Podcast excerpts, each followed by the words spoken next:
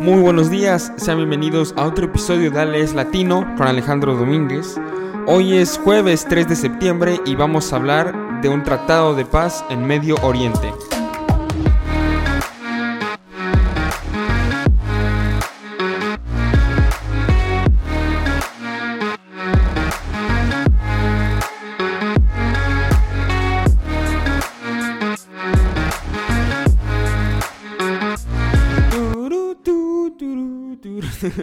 Buenos días, hoy es jueves 3 de septiembre y como siempre estoy muy feliz de estar aquí sentado de nuevo con ustedes. Recuerden, los jueves vamos a tener conversaciones más tranquilas, más relajadas y acerca de un tema no necesariamente latinoamericano. De hecho, hoy nos vamos a ir hasta el Medio Oriente para conversar de un acuerdo que sucedió hace ya tres semanas. Ustedes se preguntarán, Ale, ¿por qué estás hablando de esto tres semanas después? Ya pasó demasiado tiempo. En el 2020 tres semanas es equivalente a cinco años. Y bueno, yo les diría, no soy como el 98% del Internet que me gusta hablar y hablar y hablar sin estar informado.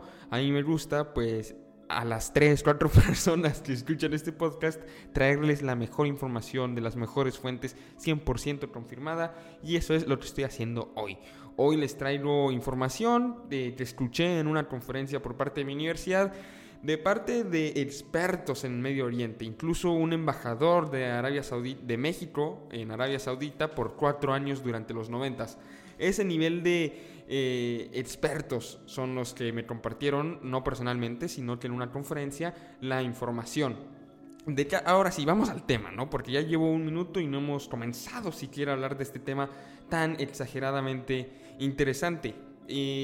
De lo que vamos a hablar es del acuerdo de paz, de la alianza, de la recién encontrada amistad entre los Emiratos Árabes Unidos e Israel. Recordemos que el mundo árabe, todo Medio Oriente, lleva décadas odiando a Israel con toda su alma. Es, una gran rivalidad entre el mundo árabe el mundo musulmán que existe ahí contra pues el país judío de Israel. ¿Por qué se odian tanto? Bueno, recordemos que Israel se fundó en 1948, cuando terminando la Segunda Guerra Mundial, eh, Unido tiene que darle a los judíos la tierra que les prometió.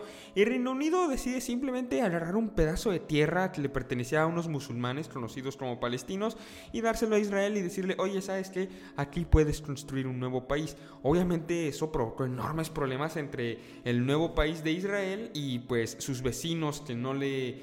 no estaban muy emocionados, digamos, por darle una bienvenida a esta persona que parecía, a este país que parecía que estaba siendo un intruso en su territorio. Pero bueno, ya hoy, 80 eh, años después, 70 años después de que llegó Israel, al fin tiene Israel un acuerdo de paz con uno de los países más importantes de la región. Estamos hablando de los Emiratos Árabes Unidos de Mohammed bin Salman. Es un país importantísimo. Ahí está Dubai, este, Abu Dhabi. es un país riquísimo y uno de los más importantes actores de la zona, vaya. Y tiene un acuerdo de paz. Se preguntarán, ¿cómo Israel, después de tantos años, convenció a, Emiratos Árabes Unidos a tener un acuerdo de paz. Y es que es verdad, o sea, a Israel se la pasa tratando de convencer a muchos de estos países de ya tener al fin un acuerdo de paz, porque, bueno, ¿qué, ¿qué, haces si todos tus vecinos te odian y si todos tus vecinos tienen armas poderosas? Bueno, pues tratas de hacer algunos amigos por ahí, ¿no? Y eso es lo que ha logrado Israel, o sea, ya había tenido una alianza este, con Egipto y con Jordania. Eran los únicos dos países que lo reconocían como amigo. Pero ahora ya también eh, Emiratos Árabes Unidos entra a esa lista. ¿Por qué? ¿Por qué Emiratos Árabes Unidos decide entrar a esta lista? Bueno, yo, bueno, yo no lo digo, de hecho lo dice la doctora Marta Tawil, que esto confirma dos cosas. El primero es que los conflictos internos entre los árabes son más importantes que la rivalidad contra Israel. ¿A qué me refiero? Bueno, existe un país ahí eh, que se llama Irán, no sé si han escuchado de Irán, es un, es un poquito famoso este país, especialmente a principios de año cuando pensábamos que iba a empezar la Tercera Guerra Mundial ay, lo que daríamos por, por volver a los tiempos en los que la Tercera Guerra Mundial era la mayor de nuestras preocupaciones, ¿verdad? Qué bonitos días. este, pero bueno, Irán pues es una amenaza en la región para aquellas personas este, que, tienen, que, tienen gobiernos sunitas o que son mayoritariamente sunitas. ¿Por qué? Porque recordemos que en el mundo musulmán existe pues una rivalidad muy importante entre lo que son los musulmanes chiitas y los musulmanes sunitas. Países con musulmanes sunitas eh, serían, por ejemplo, Arabia Saudita, Emiratos Árabes Unidos, Bahrein, o Oman, etcétera y países con mayoría chiitas, el más importante es Irán. Entonces Irán tiene una importante rivalidad con todos estos otros países. Este, entonces, en el mundo árabe, en el mundo musulmán, en esta península existe una importante rivalidad entre estos países. Y sí, para los países sunitas, eh, Irán es una importante amenaza. ¿Por qué es una importante amenaza? Bueno, por lo que ya expliqué, y además porque Irán busca ser una potencia global, ya se considera una regional, pero quiere ser una global. Por eso hemos visto todo este drama también de, de conseguir una bomba nuclear a principios de año y el año pasado, porque en este mundo, si tienes una bomba nuclear, bueno, te das a respetar y definitivamente te conviertes en una potencia militar mundial. Y eh, bueno, el doctor Sidan Seroni aseguró hoy en día en la conferencia que tienen uno de los servicios de inteligencia más poderosos del mundo. Entonces, pues Irán claramente sí es una importante amenaza en la región. Y todos los países, eh, entre ellos Arabia Saudita, Emiratos Árabes Unidos, Israel, eh, e incluso Estados Unidos, se sienten hasta cierto punto amenazados por Irán. Entonces, ¿qué está haciendo Emiratos Árabes Unidos al aceptar a Israel como amigo? Bueno, le está diciendo, oye, ¿sabes qué? Tú y yo no nos llevamos bien, pero allá hay otro país, Irán, con el que nos llevamos todavía peor. ¿Por qué no somos amigos y así somos más poderosos? En caso de que Irán pues decida hacernos algo malo, ¿sabes? Eso es lo que pasó. Y eso nos lleva a la segunda confirmación, porque ¿por hasta ahora decide Emiratos Árabes Unidos e Israel hacer la paz? ¿Por qué no lo hicieron hace 10 años? ¿Por qué no lo hicieron hace 30? Bueno, la razón que nos da la doctora Marta Tawil es que la percepción y las creencias al parecer son más importantes que la realidad, porque en estos momentos, gracias al presidente Donald Trump en Estados Unidos, existe una percepción o una creencia de que hay una menor influencia de Estados Unidos en Medio Oriente. Esta no es la realidad, o sea, en la vida real Estados Unidos todavía tiene el ejército más poderoso del mundo, todavía tiene la mayor inversión en armas, todavía tiene una enorme presencia militar en Medio Oriente, pero nada más por la imagen que comparte el presidente, nada más por su, eh, su semblance, por su manera de hablar, por sus conversaciones, existe una, eh, una percepción incluso engañosa que, que, dicta que Estados Unidos ya no está tan presente en la zona, por lo cual estos países tienen que buscar nuevas alianzas para poderse defender de la posible amenaza de, de Irán. Porque, por ejemplo, en esta, en esta región no han faltado amenazas, no, no han faltado momentos críticos. Por ejemplo, en los 90, cuando terminó la Guerra Fría, eh, eh, hubo un nuevo balance de poder. Se tuvo que luchar por un nuevo balance de poder en la zona, especialmente porque Israel se aprovechó que al terminar la Guerra Fría a las potencias internacionales ya no les importaba tanto Palestina y fue cuando empezaron varios asentamientos en, en Palestina y eso enojó al mundo árabe y lo sintieron como una amenaza inmediata. Pero de todos modos no buscaron ninguna alianza de paz ni nada. Después en el 2003 Estados Unidos invadió Irak y empoderó a Irán, pero de todos modos los países en la región, a pesar de esta amenaza, sentían que Estados Unidos les cubría la espalda, entonces no tomaron ninguna decisión radical. Y después en el 2008, bueno, con la crisis financiera global, los países, como lo sabemos, los países árabes tuvieron una oportunidad de este, revalorizarse económicamente, de empezar a volverse unas superpotencias económicas y finalmente en el 2011 sucede la primavera árabe, que es cuando en varios países en la zona, como Egipto, por ejemplo, comienzan una serie de revoluciones. Y pues los países árabes, Arabia Saudita, Emiratos Árabes Unidos, que tienen monarquías, se ponen a temblar y se sienten asustados porque, oye, están quitando a todos los presidentes corruptos, a todas las monarquías. Nosotros somos una monarquía, ¿qué vamos a hacer?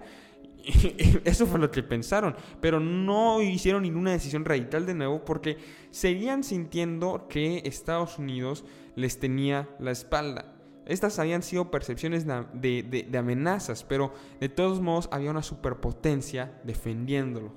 pero ahora esa percepción desapareció. La superpotencia sigue sobre papel defendiéndolos, sigue existiendo, sigue teniendo una gran presencia en Medio Oriente, pero ya no existe la sensación de seguridad que antes tenían. Esto lleva, esto los lleva a tomar decisiones más radicales, que una alianza con Israel es bastante radical para, para el mundo árabe.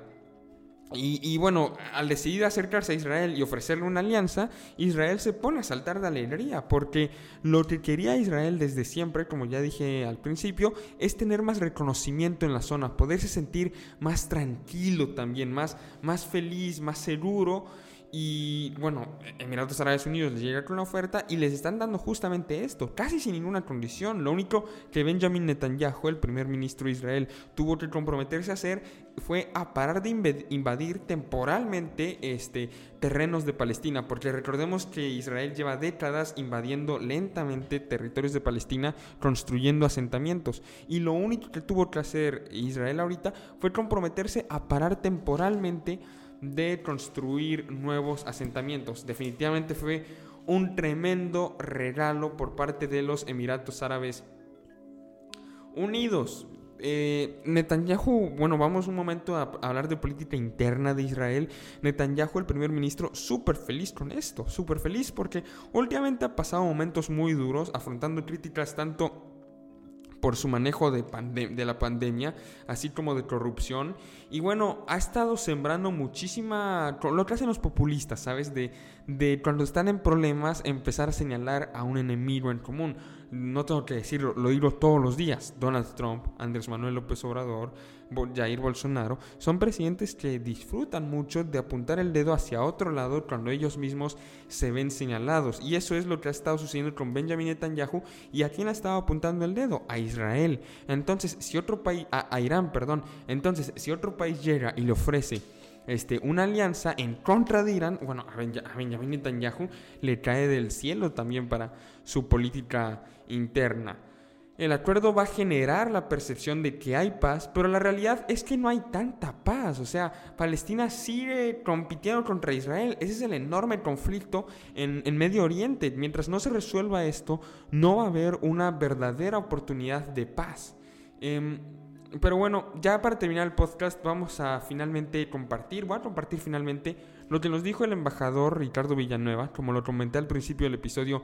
Este embajador trabajó cuatro años como embajador de México en Arabia Saudita, por lo cual evidentemente es un experto acerca de los problemas en la región y él nos explica por qué se decidió hasta ahora comprometerse estos dos países a tener una paz. ¿Por qué se comprometieron? Porque la situación era bastante dura entre los dos. Hazte cuenta que antes un avión israelí no podía volar por arriba de los Emiratos Árabes Unidos, no podía aterrizar en Emiratos Árabes Unidos, etc. Pero ahora ya puede hacer todo esto en Emiratos Árabes Unidos e incluso en la última semana Arabia Saudita ya abrió su espacio aéreo para eh, los aviones israelíes. Esto es muy importante realmente, como que ya están bajando las tensiones en la zona. ¿Y por qué sucedió hasta ahora? Bueno, el embajador nos da cuatro razones principales. El primero es que hay un gran avance tecnológico y militar de Israel lo cual pues casi los deja sin rivales en la zona. O sea, cuando ya eres el, el, más potente, el más fuerte ahí, pues tienes mucha palanca para negociar, ¿no? Ya, o sea, por eso Israel es de los países en el mundo que más invierte en poderío militar para poder tener mayor chances de conseguir una paz, tener una negociación, porque parecía, parecería contraproducente el, el agarrar más armas para buscar la paz, pero en un caso como el de Israel, en el que estás rodeado por tantas personas que amenazan constantemente tu existencia, pues sí tendría algo de sentido armarte como no para irte a la guerra, sino para decirle a los demás, oigan, Déjenme en paz porque vean todas las armas que yo tengo. La segunda razón que ve el embajador Ricardo Villanueva es la radicalización de Irán después de la revolución iraní. Recordemos que Irán era un país completamente distinto antes de la revolución iraní a finales de los 70. Si quieren enterarse de esta situación de una manera divertida, me gustaría recomendarles este, rápidamente un libro que se llama Persepolis de Marjan Satrapi. Es una serie de novelas gráficas, este, muy buen libro de verdad. Y, se los recomiendo mucho. Persepolis de Marjan Satrapi.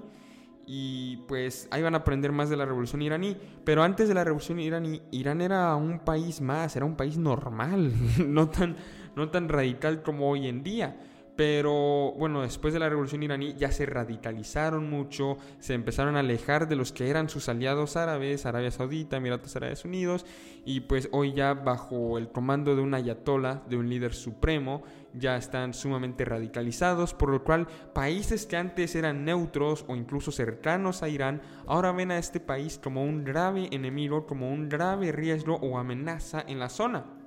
Y finalmente tenemos este que una nación palestina es más inviable que nunca.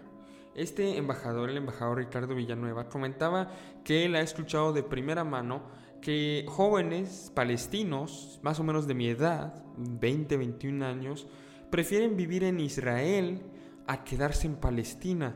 ¿Por qué? Bueno, porque en Israel, aún sin, sin, una ciudadanía, tendrían por lo menos acceso a agua potable, tendrían acceso a sus hijos quizás a una mejor educación, eh, a mejores hospitales, etcétera, porque realmente Palestina, por la situación que ha vivido en la que prácticamente el país está dividido física y políticamente, pues no tienen acceso a muchos servicios. Es un verdadero caos lo que se vive en Palestina. Y los líderes, como mencioné, ya son viejos y divididos. Entonces, este contexto de agotamiento, con estos tres puntos que mencioné, facilita muchísimo la existencia de un trato, porque recordemos, tienes que hacer un trato con Israel porque es más fuerte que tú. Tienes que hacer un trato con Israel porque Irán se radicalizó y ahora es una importante amenaza. Y tienes que hacer un trato con Israel porque la única razón por la que no lo estabas haciendo antes era por su pelea con Palestina. Pero ahora Palestina es un país sumamente débil que posiblemente nunca sea un país oficial. Entonces, pues ya te conviene irte acercando a Israel una vez que vayas aceptando que será para siempre tu vecino. Es la situación que se vive ahorita en Medio Oriente. Espero pues haberles interesado. Es una situación que me apasiona mucho. Definitivamente muy, muy compleja, muy interesante. Eh, pero sí, intenté ponerlo lo mejor que pude. Espero que me hayan entendido. Espero más bien haberme explicado bien. Eh, los, veo mañana, el día viernes. Espero que hoy tengan un día muy, muy, muy bonito. Que sigan disfrutando de esta hermosa vida en pandemia. Tan, tan divertido que es estar encerrados todo el día. qué, qué divertido.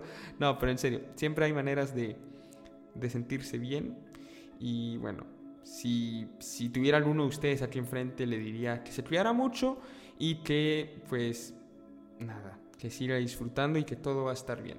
Los veo el día de mañana con la misma felicidad de todos los días, con las mismas ganas de conversar y con las mismas ganas de informarnos. Hasta luego.